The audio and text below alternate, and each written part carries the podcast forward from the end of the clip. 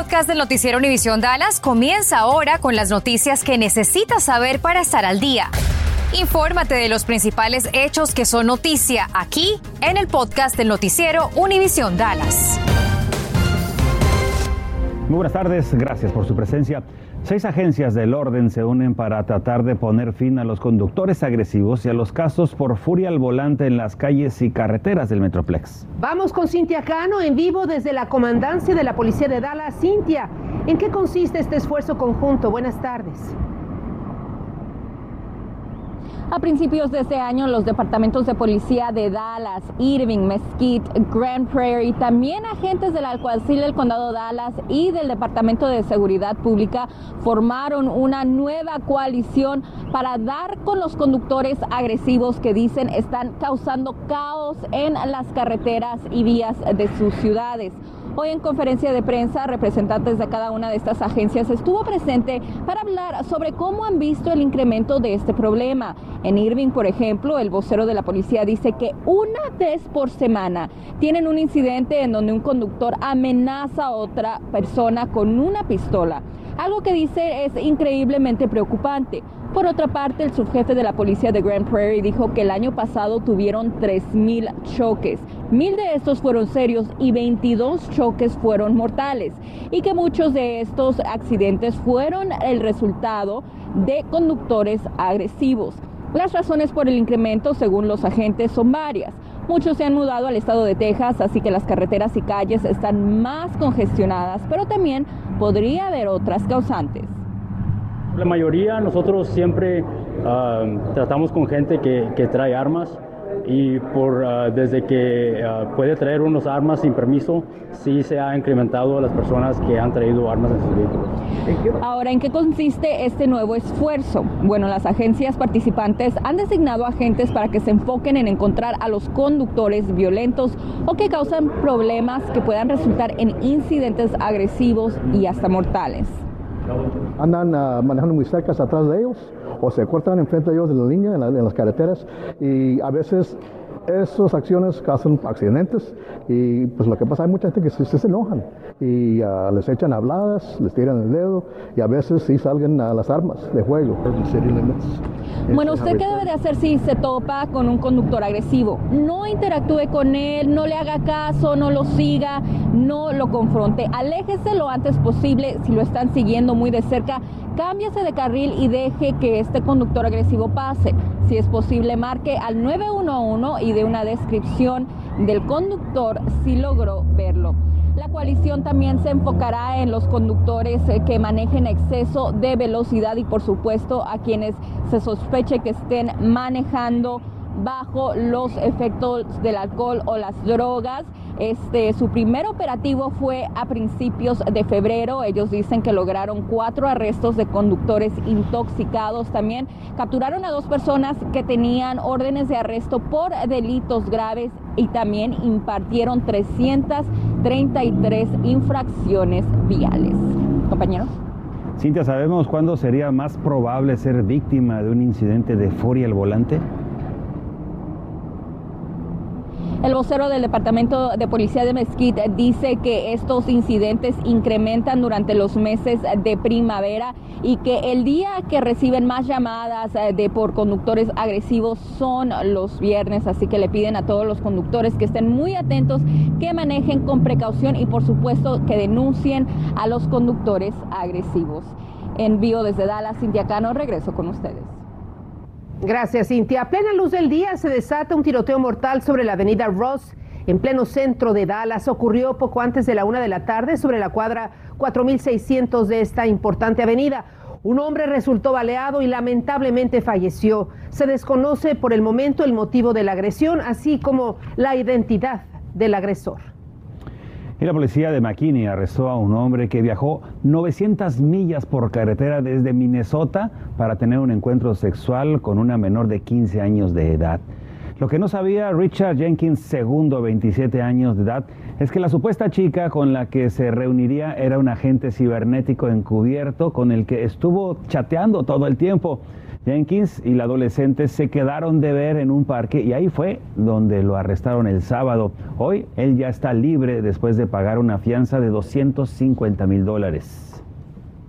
Hoy se cumple un año del asesinato de Marisela Botello. Sus restos fueron encontrados en un área boscosa en Wilmer. Autoridades identificaron a tres presuntos implicados en su muerte.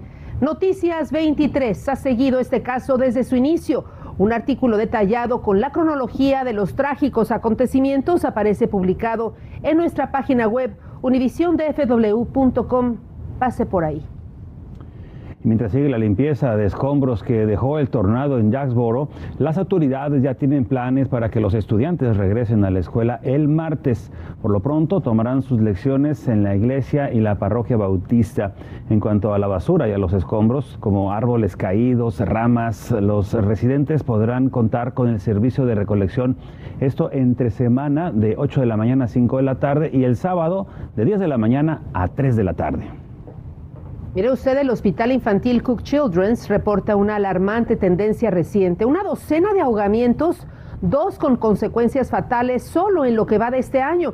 Afirman que se está dando a un ritmo preocupante antes de la temporada de natación de verano. Nueve de estos ahogamientos entre menores de edad ocurrieron en albercas, tres en tinas o bañeras, y las edades de los menores son desde muy pequeñitos hasta los nueve años de edad.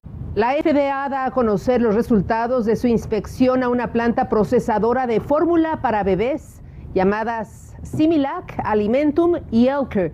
Tras emitirse hace unas semanas un llamado para su retiro, bueno, se les vincula serias infecciones en cinco bebés, lamentablemente dos fallecieron. Indica que la compañía Abbott Nutrition falló en asegurar y en prevenir la contaminación de las superficies en esta planta procesadora que estuvieron en contacto con las fórmulas de leche para bebés. Durante las pruebas a los productos distribuidos a los consumidores, cabe destacar que la bacteria citada en este reporte no fue encontrada. Estás escuchando el podcast del noticiero Univisión Dallas. Aquí en Noticias 23 le hemos reportado varias veces, bueno, la falta de maestros en varios distritos escolares de nuestra área. En el DISD ahora hacen falta 500 maestros. Por ello, hoy realizan una feria laboral. Laura Cruces está en vivo desde el lugar donde se llevan a cabo las contrataciones. ¿Cómo se ha dado la participación del público, Laura?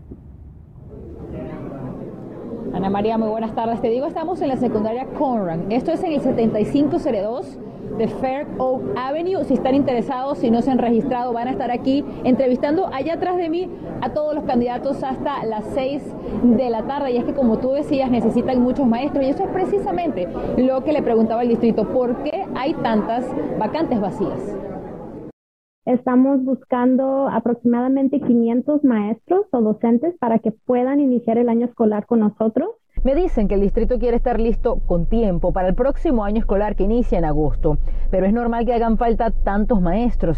Sí hemos visto un cambio un poco más grande este año escolar y esto ha sido el resultado de la pandemia. Muchas de las maneras que también ellos se van del distrito de Dallas es porque ya se están moviendo o no están aquí por un corto plazo en la ciudad de Dallas. Pero desde el sindicato de maestros de Dallas me dan otras razones. La presión que le están poniendo este, a, los, a los maestros los programas que están implementando el distrito y no tener a los eh, números de trabajadores para poder hacer ese trabajo y, y, que les caiga a los maestros que existen por eso estamos perdiendo muchos maestros. El distrito está ofreciendo a maestros sin experiencia un salario de inicio de 56.500 dólares. Los salarios de Dallas, para empezar, están, eh, están altos, más altos que en, otros este, lugares este, en el estado. El sindicato reconoce la buena paga, pero creen que deben mejorar el trato y las evaluaciones que le hacen a los maestros. El distrito busca principalmente maestros de ciencias, matemáticas y educación especial Para ellos hay un incentivo de 3 mil dólares adicionales. También buscan maestros bilingües. Para ellos hay un incentivo de 4 mil dólares. Puede aplicar en la página del distrito yendo a empleos o careers. Inmediatamente le darán la opción. Le da a aplicar y le pedirán abrir una cuenta de registro. Acto seguido verá varios pasos que incluyen descargar su resumen, información personal, certificaciones, hasta que completa el proceso. Bueno, si está interesado, le quedan cerca de 40 minutos para llegar acá. Si va a venir, es hacia la parte de atrás de la secundaria. Al llegar aquí puede registrarse y sube al segundo piso donde estamos en este momento. Allá se están haciendo las entrevistas.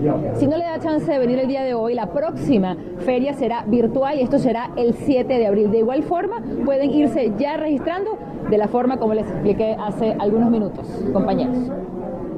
Gracias Laura, pero Dallas no es el único distrito escolar con un déficit de maestros. Preguntamos a varios distritos escolares y al momento nos han contestado solamente tres. Miren, Mesquite, el distrito escolar de Mesquite le faltan 300 maestros.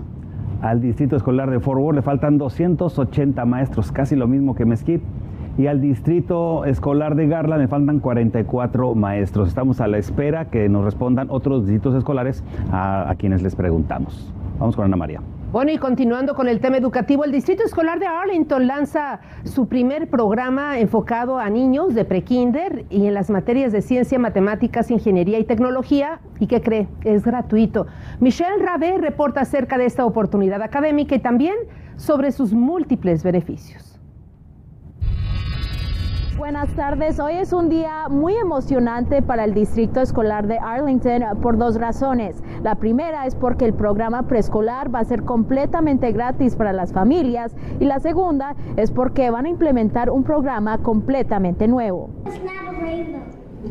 El distrito de Arlington dice que esto ha sido parte de varias discusiones, pero dicen que están ofreciendo el programa preescolar gratis y esto va a crear muchas más oportunidades para los estudiantes y es algo que puede beneficiar varias familias. Pero de acuerdo al distrito, ellos están haciendo algo que ningún distrito escolar del Metroplex está haciendo y es implementar cursos de STEM a los estudiantes de preescolar.